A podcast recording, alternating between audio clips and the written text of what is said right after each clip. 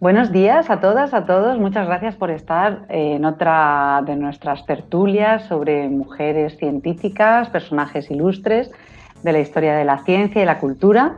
Y hoy tenemos el honor de tener a dos invitadas excepcionales para hablarnos de eh, Marie Curie desde un punto de vista científico y sobre todo también personal. Y va a ser una sesión muy interesante, lo advierto, porque vamos a intentar intercalar textos de, Marie Curie, escritos por ella misma, y que ilustran su vida y diferentes aspectos, no solamente, como digo, científicos, sino también intentando transmitir otro, un aire diferente ¿no? a lo que conocemos sobre Marie Curie. Para ello, como digo, contamos con la presencia de Belén Juste, que es la responsable del área de Cultura y Ciencia del Hospital Universitario 12 de Octubre de Madrid, y además con Sonia eh, Rivas Caballero, que además de pianista, soprano, mezzo-soprano, es la fundadora de una empresa que se llama Rocaviva Eventos y que eh, tiene como misión difundir eh, al gran público eh, la vida de personajes ilustres de la cultura. Así es que a las dos, muchísimas, muchísimas gracias por haber accedido a la invitación, por estar aquí. Vamos a intentar, como, como hablábamos antes, pasarlo bien y disfrutar conociendo a, otra cara de Marie Curie que probablemente es bastante desconocida para el gran público.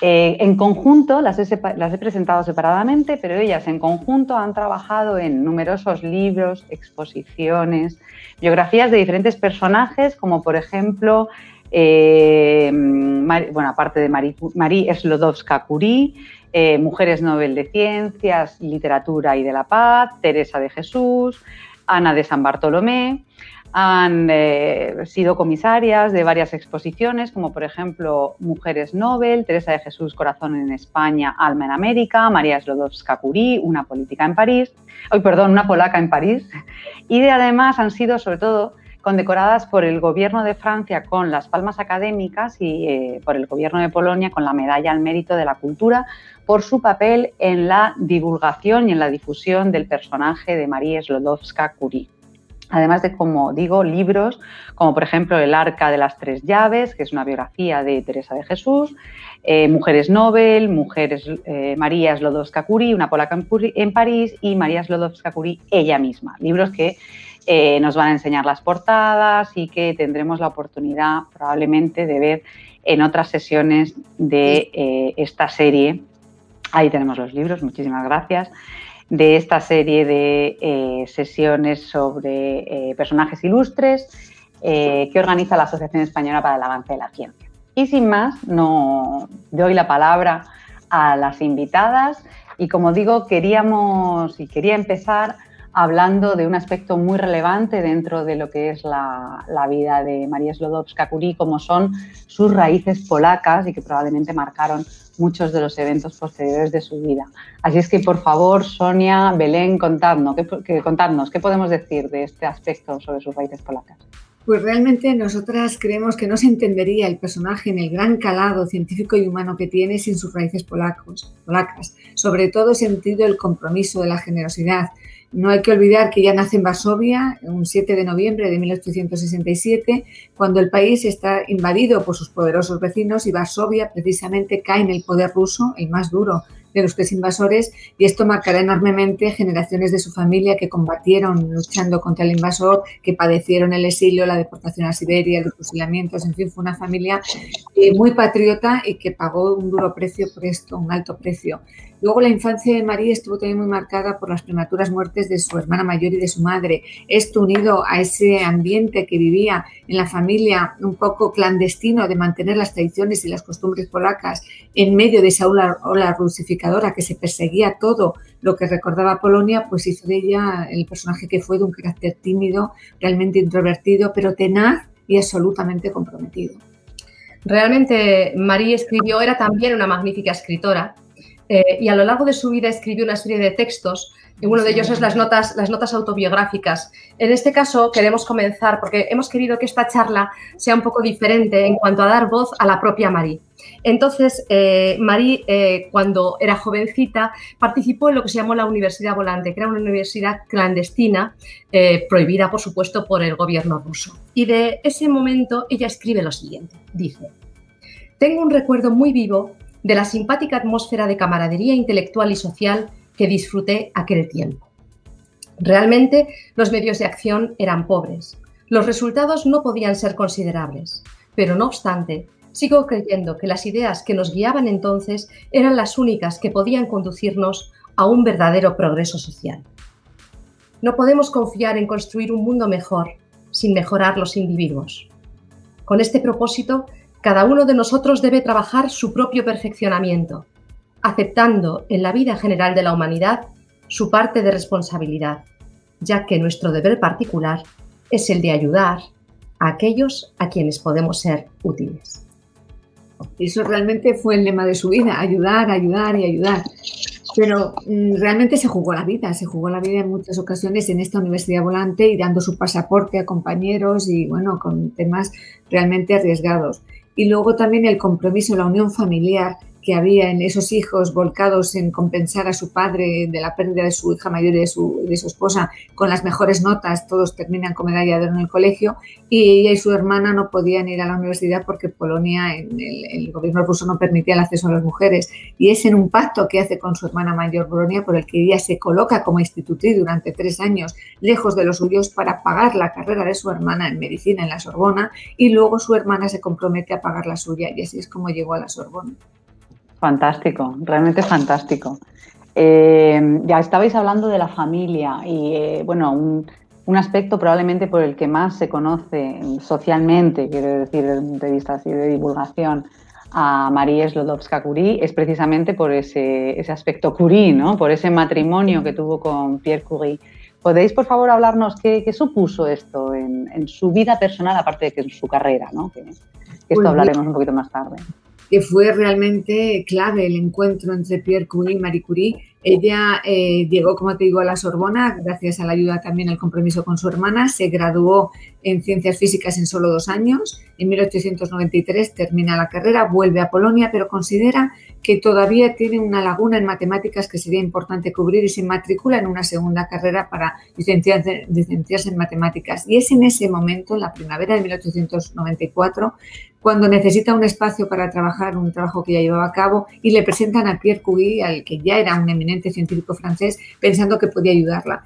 Él había eliminado totalmente el matrimonio de la ecuación de su vida, pensando que no encontraría ninguna mujer que fuera capaz de entender su pasión por la ciencia y se queda absolutamente deslumbrado por esta estudiante recién licenciada polaca con la misma pasión y una inteligencia sublime. Pero Marie, como te digo, su patria pesaba mucho, ya pensaba de volver a Polonia el saber que había tenido en la Sorbona y cuidar de su padre, entonces no quería en absoluto comprometerse y menos fuera de su, de su país. Y será el asedio continuo de Pierre Pugy que, ella eh, eh, cae rendida al final porque ya le propone dejar su carrera y irse con ella a Polonia a ser profesora en un instituto. Claro, ella pensar que una, un científico de su talla renuncia a todo por ella es donde ya la desbloquea y le da el sí definitivo y se casaron en 1895. Pero el encuentro ella lo define de una manera preciosa y desde luego cambió no solo el apellido, cambió el rumbo de su vida y la encumbró a la ciencia. Y así es como ella cuenta cómo conoció a Curie. Dice, cuando entré Pierre Curie estaba de pie en el umbral de la puerta acristalada de un balcón. Me pareció muy joven, a pesar de tener ya 35 años. Me impresionó la expresión de su mirada clara y la ligera apariencia de abandono de su figura espigada. Su forma de hablar, un poco lenta y reflexiva, su sencillez, su sonrisa grave y joven a un tiempo inspiraban confianza entablamos una conversación sobre cuestiones científicas acerca de las cuales me sentía dichosa de conocer su parecer. Y luego hablamos de temas de interés social o humanitario en, lo que, en los que los dos nos interesábamos. La conversación era cada vez más amistosa. Pese a la diferencia entre nuestros países de origen, existía una afinidad asombrosa en nuestra concepción de la vida, debida en parte a cierta analogía en la atmósfera moral y familiar en la que habíamos crecido. Fíjate qué manera tan bonita de describir cómo le conoce. Pues Absolutamente emocionante. Al final se casan, Pierre consigue, con el apoyo de, de Bronia, de la hermana de Marie, que también intercede por ella, y la carta liberadora de su hermano diciéndola que más la prefieren feliz en París que sacrificara toda una vida por un mal concepto de la responsabilidad. Esa carta la liberó totalmente de ese sentido del compromiso que ella tiene tan arraigado. Y ahí eh, ten en cuenta que él es un gran científico y ella es una recién licenciada en búsqueda de una tesis. Entonces empiezan valorando en qué se dedica la tesis, acaban de descubrirse los rayos X, los famosos rayos X, toda la comunidad científica estaba en este punto y ellos deciden dedicar la tesis a los radios que había descubierto Henri Becquerel, los famosos radios uránicos que tenían las mismas propiedades pero de una manera espontánea. Y así inicia en 1898 su tesis. ¿Y, y cuando la termina y qué pasa en 2003? Cuando termina esa tesis. Es que es lo bonito de esta vida, que todo el mundo dice, ay, Marie Curie, la primera mujer premio Nobel, la primera persona de los premios Nobel. Y esto es verdad, pero fue al inicio de su vida. Realmente Marie Curie accede al, Nobel por este trabajo de tesis doctoral que empieza en 1898, en enero. En, junio de ese año ya eh, tiene en sus manos, bueno, ya presentan a la academia lo que es la hipótesis del primer elemento radioactivo, del, descubrimiento del polonio, que precisamente le llama polonio, para que la gente tenga que nombrar a su patria, aunque sea solamente en el terreno científico. Y, seis meses después, en diciembre de ese mismo año, en la academia presentan eh, la hipótesis de un segundo nuevo elemento radioactivo mucho más potente que el anterior. Estábamos ante el descubrimiento del radio. En solo un año de tesis doctoral. Entonces, claro, Pierre dejó sus estudios sobre cristalografía para apoyarla en sus trabajos porque, como sabéis, no basta con decir una hipótesis en una academia de ciencias, tienes que demostrar la existencia de esos elementos desvelando su peso atómico y esa fue una tarea de dos años de arduo trabajo de esa imagen mítica de Marie Curie en las películas, removiendo, removiendo calderos de 20 kilos en 20 kilos de materia de ebullición sobre 8 toneladas de un material llamado pledenda, que es de donde extrajeron el polonio y el radio pero 8 toneladas para manejar de 20 kilos en 20 kilos para lograr extraer un decígramo de cloruro de, radio. fue una labor realmente titánica en la que Pierre mm, reconocía que sin el tesón de Marie él hubiera abandonado. Y así lo cuenta ella. No teníamos dinero, ni disponíamos de un laboratorio adecuado, ni de colaboradores que nos ayudaran en nuestro empeño. Era como crear algo de la nada. No obstante, fue en ese miserable y viejo hangar donde transcurrieron los mejores y más felices años de nuestra vida, enteramente consagrados al trabajo. A veces pasaba el día entero removiendo una masa en ebullición con una barra de hierro casi tan larga como yo. Era un trabajo extenuante, transportar los recipientes, trasvasar los líquidos y remover durante horas la materia en una evaporadora de hierro. Por la noche estaba rendida de fatiga. Otros días, el trabajo consistía en una pequeñísima y delicada cristalización fraccionada para concentrar el radio. Madre mía. Eh, la verdad es que este, este trabajo ¿no? en coordinación, que incluso hubo quien dijo que realmente, bueno, que una novela a ella, pues poco más o menos que, ¿no? Y él decía que renunciaba a su Nobel si no se lo daban a los dos. Entonces, bueno, pues aquí se ve una simbiosis muy, muy importante. Pero eh, Pierre sufrió un accidente, ¿no? Y ella se quedó viuda a los 38 años. Eh, pero bueno, contadnos un poco, o sea, primero ese, ese, cambio de vida, ¿no? Al conocer a Pierre y sentirse liberada de esa, de esa obligación que ella consideraba que tenía, ganan el Nobel, él muere prematuramente. ¿Qué pasa? Contadnos.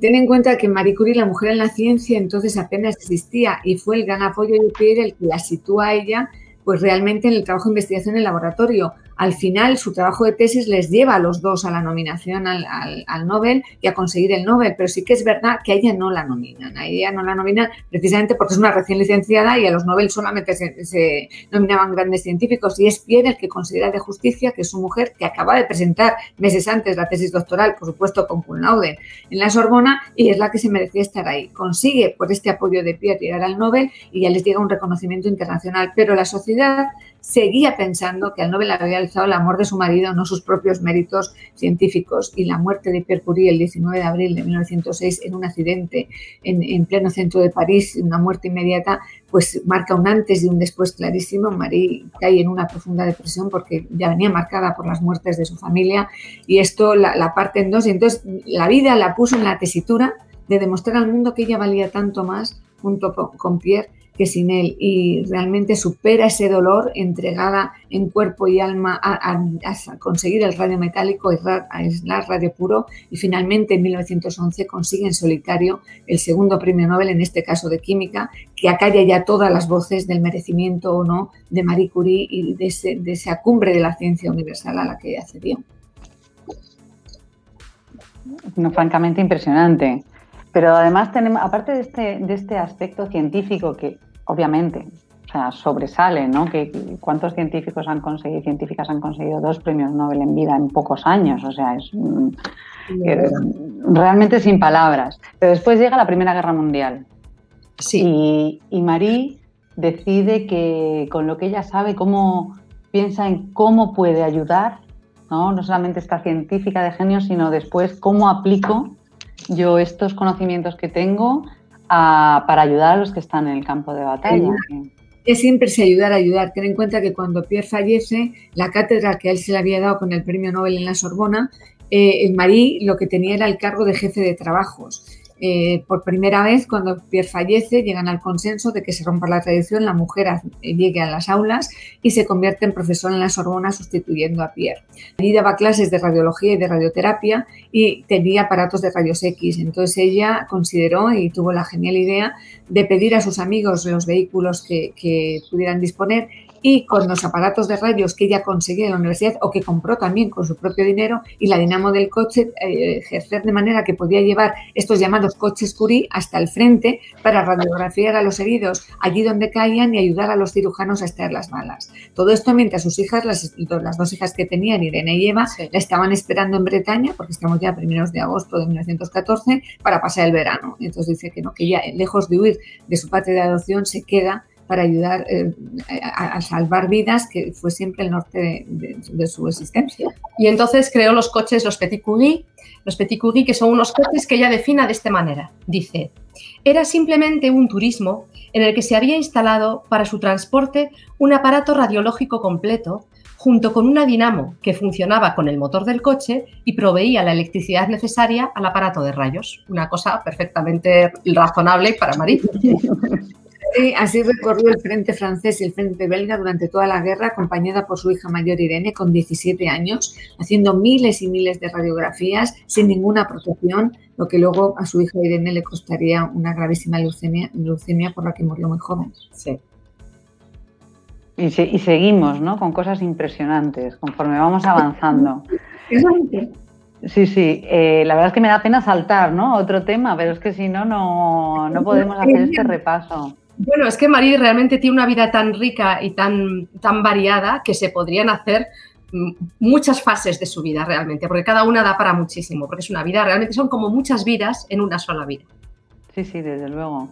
Y después vamos a otro aspecto. Venga, vemos a esta mujer, ¿no? Con, con estas ganas de, ayudar, de, aunque sea ella misma conduciendo por el frente, y, hace, empieza esos tours, ¿no? Ahora vamos con un tour, una gira por Estados Unidos, y, cómo acaba siendo ese papel de, representante, de, con esas evidentemente buenas intenciones que tenían que, verse y que traslucirse, esas habilidades, entiendo, para tratar con la gente, eh, acaba siendo eso, haciendo una gira por Estados Unidos y acaba siendo embajadora de la ciencia o de la ciencia en el mundo.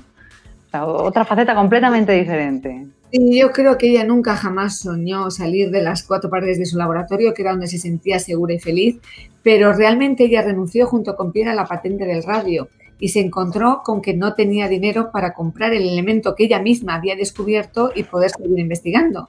Y ella, que era muy reacia a conceder entrevistas, concedió una entrevista a una periodista norteamericana que estaba haciendo una gira por Europa y quiso conocerla. Y cuando ya se despedían, le preguntó con qué soñaba Marie Curie. Y ella le dijo que con un gramo de radio. Claro, la periodista estaba absolutamente sorprendida, pero es usted la descubridora. Decía, pero no tengo dinero para comprarlo porque liberamos la patente para que todo el mundo pudiera beneficiarse de sus eh, propiedades terapéuticas. Y entonces la periodista le dijo, si usted está dispuesta a venir a Estados Unidos a, recoger el gramo de radio, yo estoy dispuesta a hacer una acuestación entre las mujeres estadounidenses y polacas, que hay muchas eh, eh, afincadas en Estados Unidos, y regalarle a usted un gramo de radio. Y esto es lo que le hizo oír a que el presidente Harding en 1921 la entregara en la Casa Blanca ese gramo de radio para el Instituto del Radio de París. Recorrió Estados Unidos dando las gracias a todas las entidades que habían participado, dio infinitas conferencias y después pensó que Varsovia su querida Varsovia, también se merecía un gramo de radio y volvería en 1929, justo antes, del crack, tuvo suerte y le volvieron un segundo gramo de radio. Y ahí ya empezaron a llamarla de todo el mundo y empezó esa faceta de embajadora de la ciencia dando conferencias en toda Europa y viniendo a nuestro país en tres ocasiones. Pues en el viaje de 1921 que os contaba Belén, eh, ella fue acompañada por sus hijas, por Irene y por Eva, las dos niñas que había tenido con Pierre. Y ella cuenta de ese viaje eh, lo siguiente. Dice, gracias a la iniciativa de una generosa norteamericana, la periodista de la que os hablaba Belén, Missy Meloni, las mujeres de, esta gran, de este gran país recaudaron fondos en una colecta llamada Marie Curie Radium Fund, con el objeto de obsequiarme un gramo de radio para que pudiera proseguir la investigación científica, lo que ha sido muy alentador.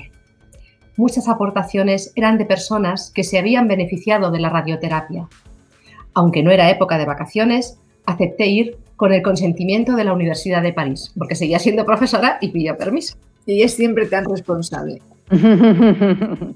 Entonces, cuando empieza a hacer estos viajes, al final, ¿cómo acaba siendo eh, su papel en una entidad, bueno, que intentaba ser, ¿no? acomunar a todos los países del mundo, ¿no? Una visión de embajadora así muy global. ¿Cuál es su papel en la Sociedad de Naciones?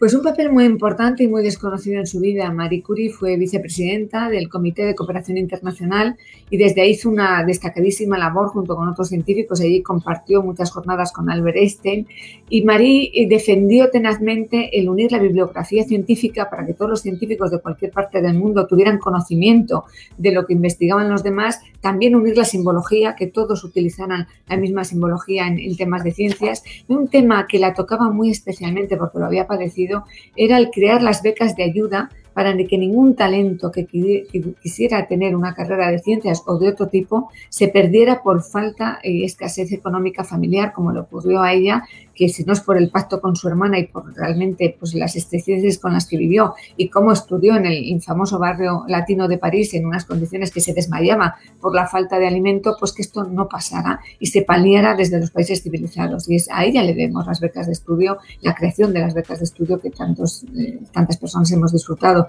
Es uno de los papeles más desconocidos en la vida de Marie y muy importantes y que ha quedado una honda huella en la sociedad de naciones. La verdad es que tuvimos la suerte de conocer a los nietos de Marie Curie, a Hélène Langevin-Joliot y a eh, Pierre Joliot-Curie, eh, y ellos eh, tenían muchas cartas porque como Marie viajó mucho, escribió mucho a sus hijas, a Eva y a Irene. Y en una ocasión justamente va a Ginebra, a, la Sociedad de Naciones, y entonces desde allí escribió a Irene, que estaba veraneando en aquel momento en la Bretaña, estaba veraneando allí, y le dice, me he encontrado aquí con Einstein, lo que me ha alegrado mucho y hemos recuperado el hábito de vagabundear por el muelle contándonos unas cosas y otras. Así, entre paso y paso. Pues y hablando de viajes, ¿no? También visitó España. Visitó España en varias ocasiones, 1919, 1931 y 1933. Contadnos de estos viajes. Pues sí, la verdad es que quitando su país natal, su adorada Polonia, es el país que más visita el primer viaje en 1919, recién acabada la, Primera Guerra Mundial, que dentro del desastre humano en el que vivió, le aportó la grandísima alegría de que por el Tratado de Versalles Polonia recuperó su independencia y volvió a ser un país libre. Y en ese marco, en esa alegría, acepta eh, venir a Madrid a presidir el primer Congreso Nacional que hubo después de la guerra, en su calidad de, realmente este, en este, momento del eh, representante de su labor en la radiología, porque ten en cuenta que con los coches QI y de un impulso enorme a una nueva ciencia, la radiología, y aquí vino invitada a hablar de, esa labor. El rey Alfonso XIII la ensalzó muchísimo, la reina María Cristina asistió a las sesiones y hay unas magníficas crónicas de este viaje de Gregorio Marañón publicadas en el, en el periódico Liberal. Dio varias conferencias y luego ya volvería en 1931, en abril del 31, recién instaurada la Segunda República en España, eh, viene a dar una conferencia en la residencia de estudiantes y el gobierno de la República le ofrece una gira por Andalucía y por Levante y vuelve ya a París desde el tren de Barcelona. En este caso viene acompañada por su segunda hija Ed y escribe a Irene numerosas cartas en las que refleja cómo está viviendo España la joven república que empezaba en ese momento. Y hará un último viaje en 1933, un año antes de morir, para presidir, en este caso específicamente como vicepresidenta de la Sociedad del Comité de Cooperación Intelectual de la Sociedad de Naciones, el debate sobre el porvenir de la cultura que se, llevaba a cabo en la capital de España y a la que acudían personalidades de todas las disciplinas de todo el mundo, desde poetas, físicos, químicos, literatos, filósofos, todos. Y aquí debatían hacia dónde iba la cultura y ella rompió su última lanza en favor de una cultura de amplio espectro en la que se supiera de todo y no fuera contradictorio saber de ciencias con literatura, con poesía, que todo conformaba al ser humano y que le daba miedo este mundo al que, al que se iban definiendo las líneas de saber cada vez más de menos y esa súper especialización que de alguna manera ella consideraba que, se, que, realmente aniquilaba parte del ser humano. Y esa fue su última defensa en Madrid. Y en una de esos discursos dijo lo siguiente, una, un precioso texto en pro de la ciencia, y dice, soy de los que piensan que la ciencia tiene una gran belleza un sabio en su laboratorio no es solamente un teórico, es también un niño colocado ante los fenómenos naturales que le impresionan como un cuento de hadas. No debemos dejar crecer, creer que todo progreso científico se reduce a mecanismos, máquinas y engranajes que de todas maneras tienen su belleza propia. Tampoco creo que peligre en nuestro mundo la desaparición del espíritu de aventura. Si veo alrededor mío algo de vital, es precisamente este espíritu de aventura, que parece indesarraigable y que, claro está, se haya emparentado con la curiosidad. fantástico, fantástico. Ya eh, tenemos que ir terminando, lamentablemente, aunque os debo decir que el viaje está siendo excepcional y, tocando su fin, a pesar de que, bueno, tenemos que tocar eh, su muerte, eh, me gusta acabar con la idea de su legado, ¿no? que nos deja, eh, aparte de todo lo que nos habéis contado, obviamente, y cómo sus hijas y, sus nietos han contribuido a, mantener vivo este legado, incluso escribiendo el prólogo de alguno de vuestros libros, por favor, vamos a cerrar ¿no? con un broche así de oro. Pues, eh, pues mira, Marie Curie falleció víctima de, las radiaciones de su propio descubrimiento el 4 de julio de 1934 con 66 años, pero un año después, en 1935, su hija mayor Irene y su yerno Frédéric Joliot alcanzan el Premio Nobel de Química por el descubrimiento de la radiactividad artificial, siguiendo el legado de sus padres que habían descubierto la radiactividad natural, ellos descubren la radiactividad artificial, el campo del terapéutico del tratamiento del cáncer se amplía inconmensurablemente realmente la familia Curie está aquí muy vinculada. Ten en cuenta que sumando los Nobel son cinco premios Nobel en la familia, la familia sin duda más premiada y se crea una fundación Curie que pasaría en los años 70 a ser el Instituto Curie, y el modelo Curie que se llama, que realmente es tener el laboratorio de investigación de lo que es la ciencia básica y fundamental unida a un hospital especializado donde se aplica esa ciencia básica y fundamental. Ella creía que la unión de, ambos era absolutamente importante para avanzar en, la terapéutica y en la humanidad, por el bien de la humanidad. Y en esto han seguido la familia Curie implicada, sus nietos son grandes científicos también, han llegado a altísimas cotas a nivel de la ciencia sin alcanzar el Nobel, y los bisnietos van también por este camino y realmente el legado de la familia Curie yo creo que es algo eh, que permanecerá por siempre vinculado al bienestar y lo que, lo que defienden los premios Nobel. Han contribuido al bien de la humanidad de una manera muy, muy, muy clara y siguen manteniendo esa humildad y esa capacidad de servicio que inculcó María a todas sus hijas y sus hijas han inculcado a sus nietos y que consideran que son eh, personas eh, al servicio de la sociedad y como ella renunció a los, al montante de los premios Nobel, su hija volvió a renunciar también al montante para apoyar la investigación en Polonia y en el país natal de su madre y, bueno, pues han vivido con sus sueldos, no, no, de tantos premios como tuvieron que contribuyeron a crear el, Instituto Curie y a, reconocer el país de origen de su, de su madre. Y entonces la familia tuvo realmente una importancia científica espectacular. Pero los nietos suelen decir que quizá la que más ha contribuido a la memoria, a, la pervivencia de la memoria colectiva de Marie Curie ha sido la otra hija, la que no fue científica, Eva. Eva fue pianista, fue periodista, fue escritora de éxito espectacular y en el año 1937 publicó el libro Marie Curie, en la que hablaba de sus recuerdos de su madre.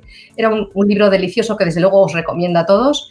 Eh, y en ese libro Eva describió así a su madre. Dice, cuando yo nací, mi madre tenía 37 años. Cuando tuve edad de conocerla bien, era una anciana ilustre. Y no obstante, fue la ilustre investigadora lo que más me extrañó de ella, sin duda alguna porque la idea de serlo no ocupaba el espíritu de Marie Curie. En cambio, me parece haber vivido siempre al lado de la estudiante pobre y soñadora que fue María Skłodowska, mucho antes de que yo viniera a este mundo. En el instante mismo de su muerte, Marie seguía pareciéndose a aquella joven. Una tenaz, brillante y larguísima carrera no había logrado engrandecerla, disminuirla, santificarla o envilecerla. En su último día era todavía dulce, obstinada, tímida, curiosa de todas las cosas, como en los tiempos de sus oscuros comienzos. Hubiera querido tener los, dotes, las dones, los dones de un escritor para mostrar a la eterna estudiante, de la que Einstein dijo, Madame Curie es de todos los seres célebres el único al que la gloria no ha corrompido, siguiendo como una extraña el curso de su propia vida, intacta, natural, casi insensible a su sorprendente destino. Esta fue Marie Curie.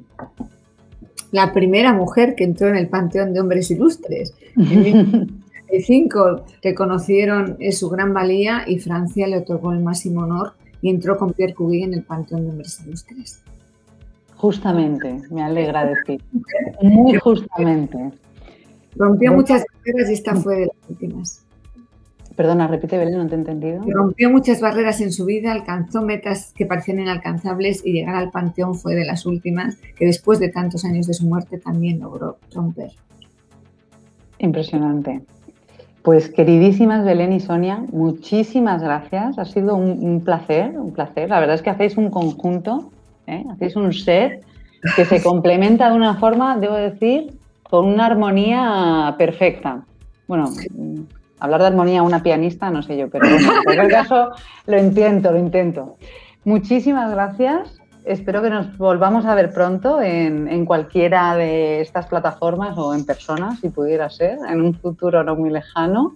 Y, y, debo deciros que habéis transmitido perfectamente esta pasión por un personaje con unos aspectos, vamos, muchísimo más variados de los que en general la gente conoce. O sea que muchas gracias de nuevo y hasta muy pronto. Gracias a vosotros por contar con nosotros para un personaje como Marie Curie y ha sido un placer. Realmente un placer. Encantada de haber estado con vosotros. Perfecto, muchas gracias.